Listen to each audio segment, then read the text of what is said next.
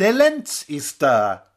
Das Lenz-Symptom zeigt sich zuerst beim Hunde, dann im Kalender und dann in der Luft. Und endlich hüllt auch Fräulein Adelgunde sich in die frisch gewaschene Frühlingskluft. Ach ja, der Mensch. Was will er nur vom Lenze? Ist er denn nicht das ganze Jahr in Brunst? Doch seine Triebe kennen keine Grenze. Dies Uhrwerk hat der liebe Gott verhunzt.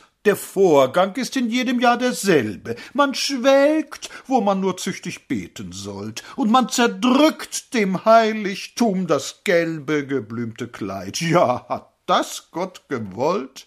Die ganze Fauna treibt es immer wieder. Da ist ein Spitz und eine Pudelmaid. Die feine Dame senkt die Augenlider. Der Arbeitsmann hingegen scheint voll Neid.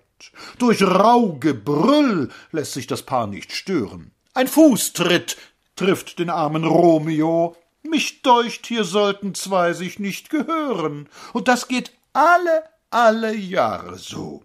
Komm, Mutter, reich mir meine Mandoline, stell mir den Kaffee auf den Küchentritt. Schon dröhnt mein Bass. Sabine, Biene, Biene. Was will man tun? Man macht es schließlich mit.